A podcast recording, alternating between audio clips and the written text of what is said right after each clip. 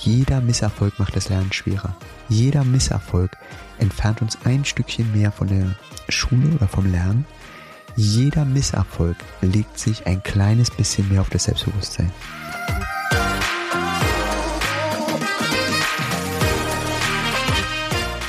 Menschen mit einer ausgeprägten Leserechtschreibschwäche oder Rechenschwäche erbringen jeden Tag Höchstleistungen, um ihre Schwierigkeiten zu verbergen und zu kompensieren. Stell dir einfach vor, ein Mensch, der jedes Mal Silben neu erliest, kleine Wörter nicht wiedererkennt und für den die Struktur von Wörtern keinen Sinn ergibt und sich deshalb die Wörter jedes Mal neu erschließen muss.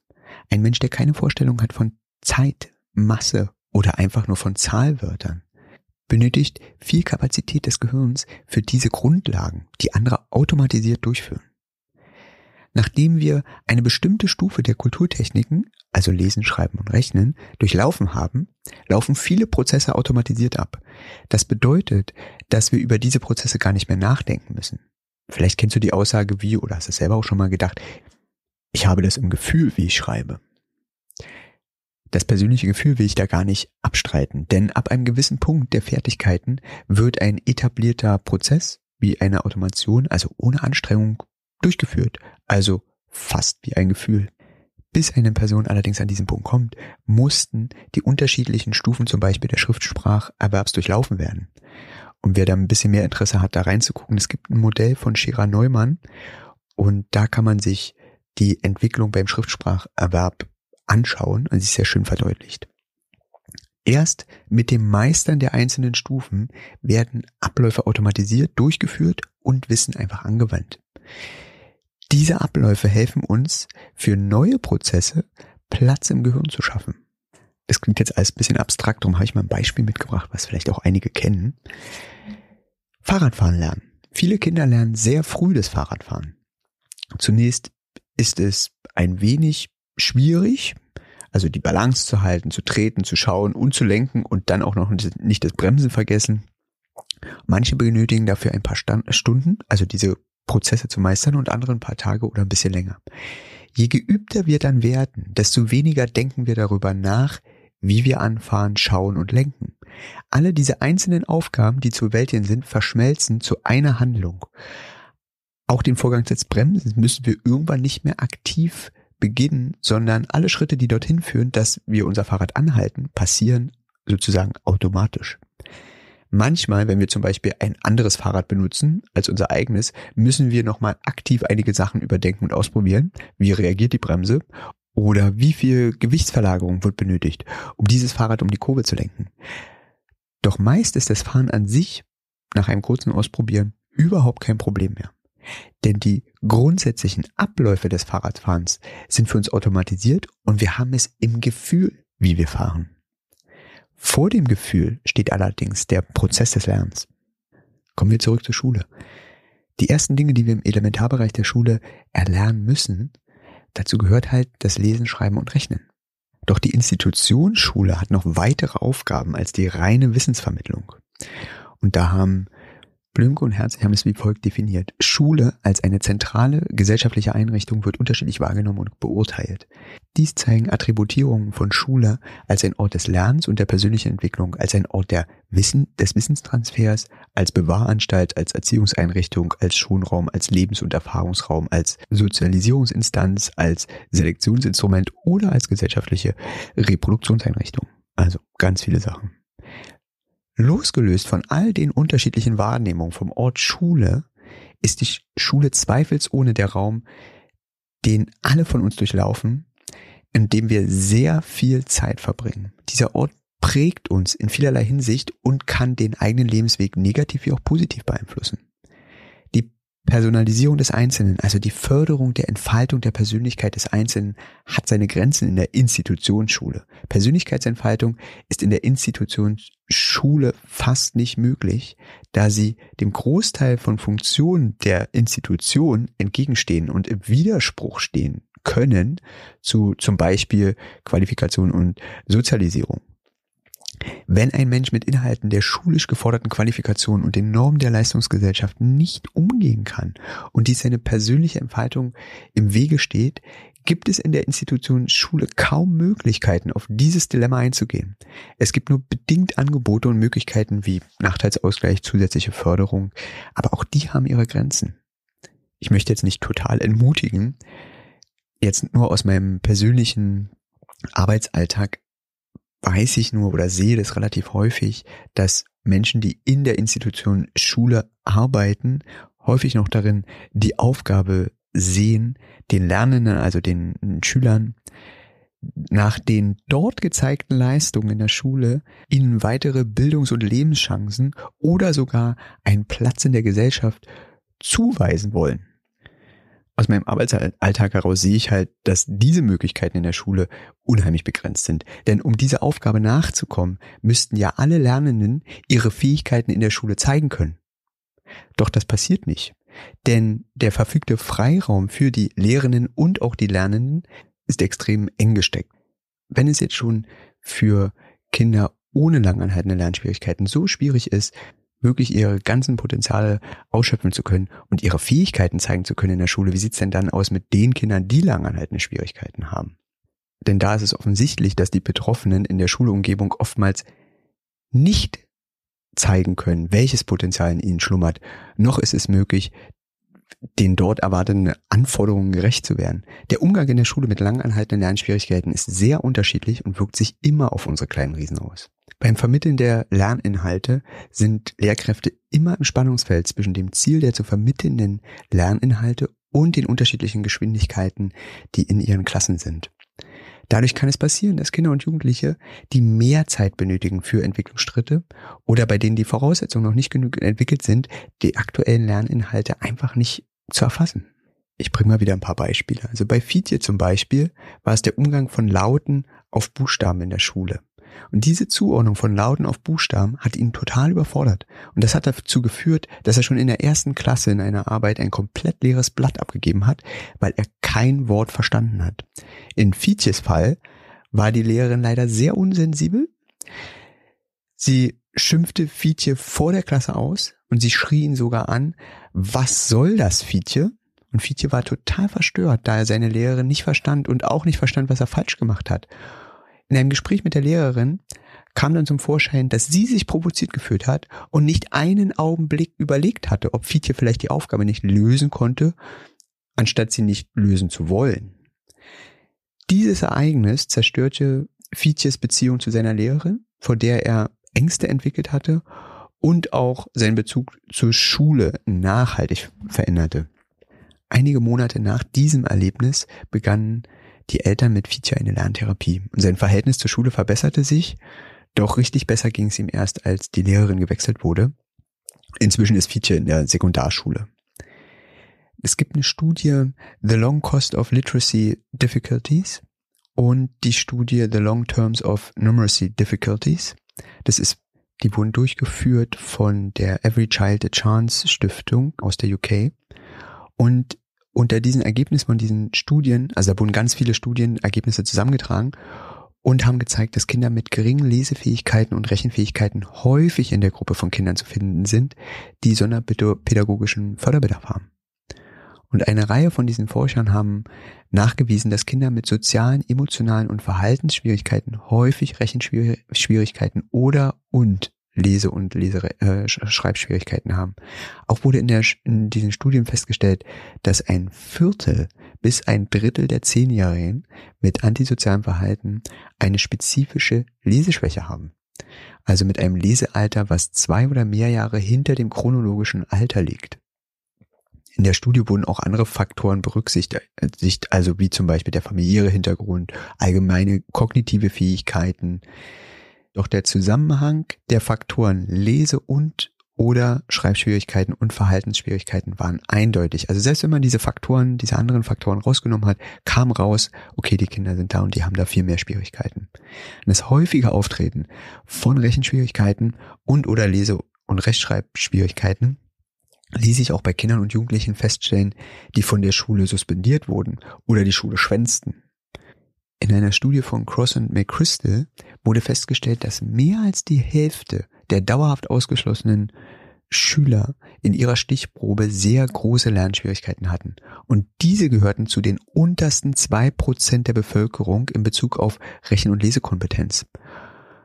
Und diese hatten zusätzlich erheblich emotionale und Verhaltensschwierigkeiten. Ich hatte schon mal in einer anderen Folge oder bin ich schon mal darauf eingegangen, auf die Verbindung zwischen Verhaltensschwierigkeiten und Lernschwierigkeiten und hier zeigt sich das einfach nochmal extrem, wie sich das auch in der Schule auswirkt. Ganz häufig erlebe ich dann, dass in dem Fall nur noch auf das Verhalten geguckt wird und gar nicht mehr, was das bedingt, das Verhalten. Dabei ist es so, so wichtig, dahinter zu gucken, weil das passiert nicht einfach so. In einer anderen Folge bin ich schon mal auf typische Vermeidungsstrategien eingegangen. Und das zeigt sich halt hier in diesen Studien auch nochmal, dass eine weit verbreitete Strategie von Betroffenen ist, negativ aufzufallen. Sie sind beschämt und versuchen unter allen Umständen zu verdecken, dass sie Probleme beim Lesen, Schreiben oder Rechnen haben. Ein Beispiel dafür ist Eddie. Bei ihm fiel erst in der dritten Klasse auf, dass er Probleme beim Lernen hat. Doch schon sehr früh bekamen die Eltern Signale aus der Schule, dass Eddie sehr unruhig ist und stört. Und sein Vater berichtete, dass Eddie permanent Einträge von der Schule erhielt, weil er andere Schüler während des Unterrichts ablenkte und dazwischen sprach, doch niemand kam auf die Idee, dass er dem Unterricht gar nicht folgen konnte. Ein anderer ist Braxton, der konnte ebenfalls ganz schlecht mit dem Misserfolgen in der Schule umgehen und bevor er gezielt Unterstützung in einer Lerntherapie erhielt, kam es vor, dass seine Klassenkameraden irritiert und verängstlich waren vor der Wut, die Braxton befiel, wenn er mit einer Aufgabe im Unterricht nicht zurück zurechtkam. Dann schrie er um sich und warf sogar Gegenstände durch den Raum. Ein weiteres Beispiel konnte der Vater von Nilas berichten. Nilas erhielt auch permanent Einträge aus der Schule. Einer der Einträge lautete, Nilas arbeitet nicht mit und setzt sich unter den Tisch. Beide Eltern hatten mit Nilas darüber geredet, dass er in der Schule sich benehmen soll und darauf war es auch kurzfristig besser geworden. Der nächste Eintrag allerdings lautete, Nilas hat den Kopf auf den Tisch gelegt. Dann kam, Nilas sitzt nicht still. Darauf folgte, Nilas wurde aus der Klasse geschickt. Später gab es Situationen mit Schubsen und Rangeleien unter den Mitschülern, bei denen Nilas immer beteiligt war. Was tatsächlich passiert war, konnte allerdings niemand genau sagen, auch Ninas nicht. Und in den Einträgen und den späteren Rangeleien sind diese kleinen Stufen der Eskalation zu sehen. Doch wurde nicht mit den Eltern ins Gespräch gesucht, um zu ergründen, was gerade passiert, noch wurde, wurden stärkere Lernschwierigkeiten vermutet. Nachdem wieder einmal eine Situation in der Schule eskalierte, gab es ein ausführliches Gespräch zwischen der Schule und den Eltern und einer Fachkraft und es stellte sich heraus, dass Nilas in allen Bereichen ausgeprägte Schwierigkeiten hatte und mit seinen Kenntnissen teilweise über ein Schuljahr zurücklag. Sorina versuchte einen anderen Weg. Sie saß die Probleme aus.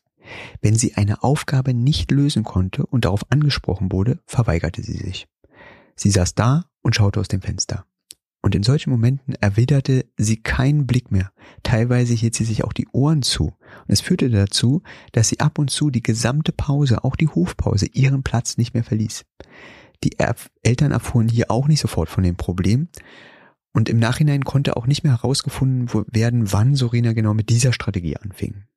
Weil es so viele unterschiedliche Beispiele gibt und auch unterschiedliche Auswirkungen, bringe ich mal einfach noch eins, und zwar Roy und Roy ist ein Extrembeispiel dafür, wie weit die Eskalationen gehen können und wie schnell Kinder einen Stempel bekommen können. Roy hatte seinen Ruf in der Schule recht früh weg. Er war auch dafür bekannt, permanent in Auseinandersetzungen verwickelt zu sein.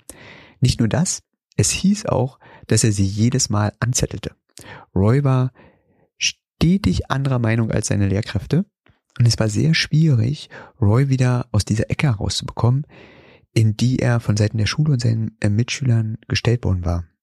Roys Mutter war Stammgast in der Schule und als sie wieder einmal zu einem Gespräch geladen war, ihm die Schule tadeln wollte und sogar einige Tage suspendieren, kam heraus, dass auf seiner Vergehensliste auch Sachen standen, in der er nicht involviert gewesen sein konnte, denn er war nachweislich nicht in der Schule gewesen.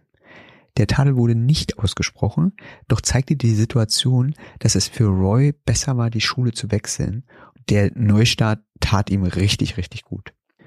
Aus meiner Erfahrung heraus wird sich in der Schule zu wenig Zeit genommen, um zu ergründen, was die Ursachen der Verhaltensauffälligkeiten sein können. Ich will nicht behaupten, dass alle Auffälligkeiten mit langanhaltenden Lernschwierigkeiten zu erklären sind. Aus meinem Erleben heraus ist es aber relativ häufig. Und dabei können Lehrkräfte so viel bewirken.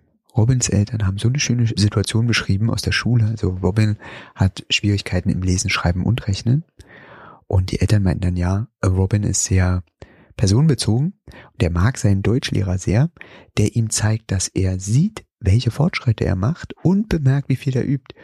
Und deshalb sind die Probleme für Robin nicht so gravierend. Er fühlt sich angenommen und will deshalb das Positive aus sich herausholen. Den extremen Unterschied sehen die Eltern im Matheunterricht, weil da sieht es ganz anders aus. Er fühlt sich nicht gesehen, er bekommt kein Feedback und er gibt auf. Leider erfahre ich sehr häufig von Reaktionen von Lehrkräften, die sich nachhaltig negativ auf die Kinder auswirken. Eine der großen Ängste für viele Kinder und auch Jugendliche ist es, aber eigentlich auch von Erwachsenen, vor einer Gruppe bloßgestellt zu werden oder als dumm hingestellt zu werden. Und nicht wenige meiner kleinen Riesen mussten diese Erfahrung bereits in ganz jungen Jahren machen. Bei Yara war es in der dritten Klasse. Sie zog mit ihren Eltern auf einen anderen Kontinent und kam in eine neue Schule. Und die neue Klassenlehrerin war sehr streng und holte regelmäßig ein Kind in Mathematik an die Tafel. Und eines Tages war Yara dran. Doch sie konnte die gestellte Aufgabe an der Tafel nicht lösen. Da fing sie an zu weinen und die Lehrerin meinte dann zu ihr, die kleine Prinzessin kann das wohl nicht. Jaras Mutter erfuhr das erst durch die Mutter von einer Mitschülerin. Jara hatte das zu Hause überhaupt nicht erzählt.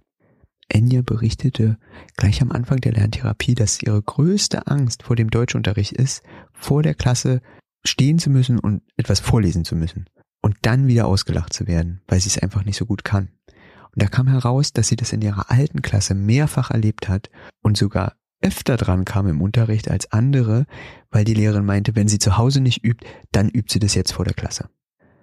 Unser Till hat ein anderes sehr beschämendes Erlebnis und er erzählte dann einmal, dass er ganz schlecht schlafen kann und am Tag immer Bauchschmerzen hat, wenn er weiß, dass er in Deutsch wieder was abschreiben muss, Hauptschreiben muss.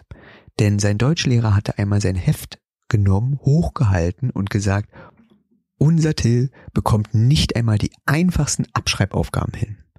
Alle Mitschüler lachten ihn aus, während der Deutschlehrer mit hochgehaltenem Heft durch die Reihen ging. Viele Lehrkräfte unterschätzen die Wirkung ihrer Worte, die Wirkung ihrer Taten. Einige vergessen die auch wieder, dass sie das überhaupt gemacht haben. Und bei den Betroffenen bleibt es jahrzehntelang im Kopf. Die Auswirkungen sind enorm. Ein extrem Negativbeispiel, wie es in der Schule laufen kann, ist Rios Geschichte. Rio wurde mit sechs Jahren eingeschult. Das hat er hat sich super gefreut auf die Schule und konnte es kaum erwarten, dass es losgeht. Doch er hatte leider kein Glück mit seiner Klassenlehrerin in seinem ersten Schuljahr. Von Anfang an hatte sie sehr viel an Rio zu bemängeln. Vor allem sagte sie, dass Rio zu langsam sei. Nach einem halben Jahr sagte sie an einem Vormittag vor der ganzen Klasse zu Rio, du gehörst auf eine Behindertenschule. Diese Einschätzung gab sie dann auch beim Abholen der Eltern an Rio weiter. Was danach passiert ist, war großartig, denn der Schuldirektor schritt sofort ein, Rio wurde augenblicklich aus der Klasse genommen. Die neue Klassenlehrerin suchte umgehend das Gespräch mit den Eltern. Sie vermittelte einen Termin zu einer Schulpsychologin und empfahl weitere Beratungsgespräche und auch Checks wie zum Beispiel Hör- und Sehtest. Und auch bei Rio wurden ausgeprägte Lernschwierigkeiten in Deutsch und Mathe festgestellt. Er begann eine Lerntherapie und so war Rios Start zwar sehr holprig, nahm dann aber noch ein gutes Ende. Besonders schwierig sind die Fälle, in denen Mobbing dazu kommt. Und aus meiner Beobachtung heraus wird von Lehrkräften unterschätzt, wie sehr sie Ausgrenzung und Mobbing durch ihre Aussagen im Unterricht bestärken. Bei Susanne zum Beispiel, da war es so, dass sie in der Schule immer wieder Probleme mit ihren Mitschülerinnen hatte, so dass sie eine Zeit lang nicht mehr in die Schule gehen wollte. Sie sprach darüber, dass sie von ihren Mitschülerinnen gehänselt, beschimpft und geschubst wird auch nach der Schule. Und diese Situationen wurden immer schlimmer, besonders wenn ihre Lehrerin eine Bemerkung über ihre Leistung im Schreiben in der Klasse machte. Darauf fand ein Gespräch mit der Lehrerin statt und sie achtete mehr auf ihre Wortwahl und die Mitschülerinnen hörten auf. Oliver wurde auf seinem Heimweg von der Schule eine Zeit lang von mehreren Kindern bedroht. Auch hier war der Anlass Bemerkung, die von der Lehrkraft im Unterricht getätigt wurden. Wieder fand ein Gespräch mit der Lehrkraft statt und stolz berichtete Oliver darüber, dass er sich nun traut, sich zu wehren. Das gelang ihm aber erst mit wachsendem Selbstbewusstsein und die Kinder ließen dann von ihm ab. Ich kenne auch unzählige solcher Vorfälle, doch es ist meist im Nachhinein überhaupt nicht nachvollziehbar, wann eine Situation kippt und wann welche Dynamik da greift. Solche Ergebnisse wie die, von denen ich gerade berichtet habe, entstehen aber nicht situativ. Die lassen sich steuern. Ich denke, wenn wir in uns reinhören, hat jeder schon einmal einen unbedarften Satz gehört, der sehr verletzt hat.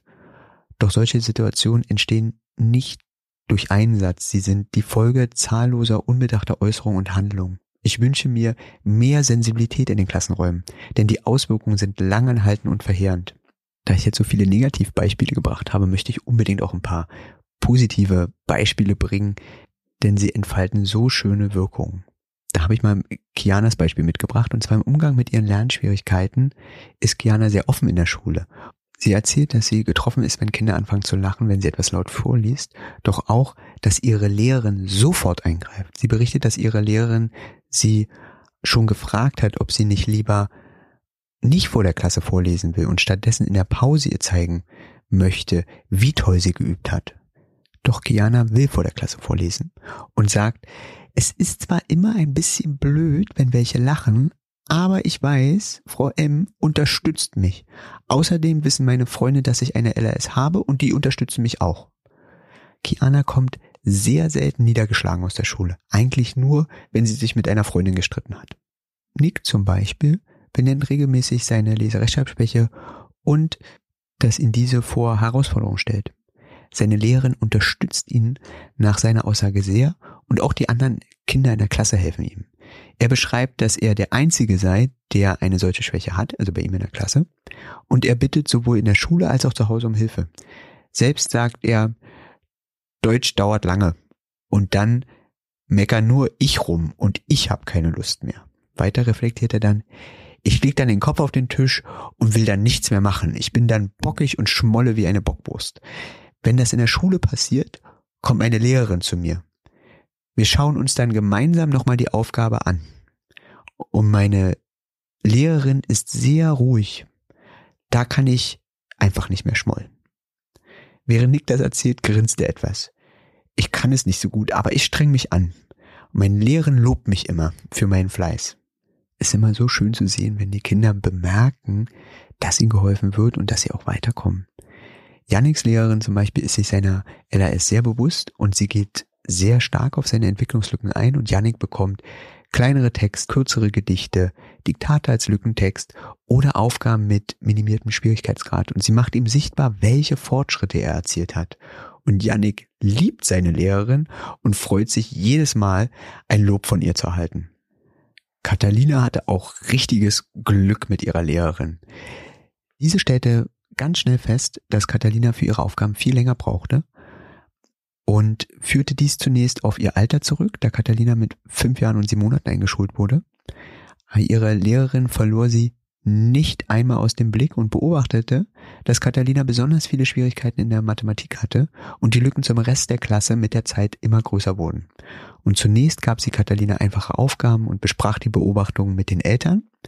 Dann erhielt sie noch zusätzliche schulische Förderung, als es aber in der zweiten Klasse sich keine Erfolge einstellten, über diesen Weg riet die Lehrerin die Eltern, sich externe Beratung reinzuholen und so begann dann Catalina auch die Lerntherapie.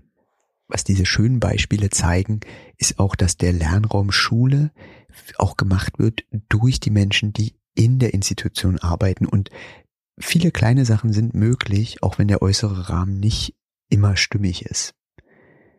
Wenn also Kinder und Jugendliche mit ausgeprägten Lernschwierigkeiten in der Schule nicht unterstützt werden und im schlimmsten Fall ihre Vermeidungsstrategien auch nicht reduziert werden, wird der Schulalltag sehr schwer und ist einfach von Schulversagen geprägt. Jeder Misserfolg macht das Lernen schwerer. Jeder Misserfolg entfernt uns ein Stückchen mehr von der Schule oder vom Lernen.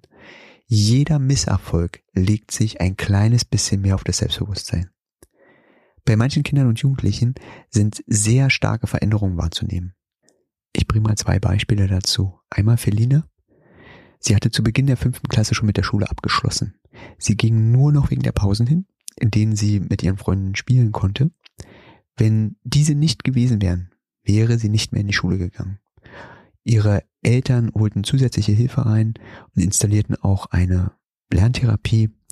Und heute ist sie super stolz darauf, sehr, sehr gut in der Realschule zu sein. Marius als zweites Beispiel kratzte sich ständig an den Beinen, schaukelte mit dem Oberkörper und knurschte mit den Zähnen während des Gesprächs über die Schule. Auf Fragen nach schulischen Dingen antwortete er in Einwortsätzen. Damals war er sechste Klasse. Die Lerntherapie und begleitende Psychotherapie stärkten ihn extrem. Er ist heute auf der Realschule, also zum Ende hin der Realschule und spielt mit dem Gedanken, das Abitur zu machen. Die Schule ist der Ort, wo die meisten Kinder und Jugendlichen den Großteil ihrer Zeit verbringen. Es ist immens wichtig, dort Unterstützung zu erfahren und gesehen zu werden. Es ist möglich, durch besondere Unterstützung und ein schrittweises individuelles Vorgehen jedem zu helfen. Je früher ein Mensch individuelle Unterstützung erfährt, umso schneller stellen sich sichtbare Erfolge ein und ein Schulversagen bleibt aus. Ich hoffe, du kannst jetzt aus den unterschiedlichen Beispielen ein bisschen was mitnehmen, was Auswirkungen sein können und wie die sich auch in der Schule zeigen, wenn dir das bei deinem Kind auffällt oder beim Kind in deiner Umgebung oder einem Kind in deiner Klasse, dann ist meine Bitte, wie immer, ganz schnell professionelle Beratung einholen und nicht zu lange warten. Und damit sind wir am Ende dieser Folge. Danke, danke, dass du dieser Folge deine Zeit geschenkt hast. Ich bin dankbar für jeden Menschen, der zuhört. Sind bei dir Fragen entstanden? Hast du Anregungen und Kritik? Hast du selber was zu erzählen? Melde dich gern jederzeit unter podcast.mio-lindner.com bei mir oder über Instagram mio.lindner. Ich freue mich darauf, von dir zu hören und gerne kannst du auch direkt einen Kommentar unter der Folge hinterlassen. Schön, dass sich unsere Wege gekreuzt haben. Ich freue mich auf das nächste Mal. Alles Liebe. Es ist fantastisch, dass es dich gibt.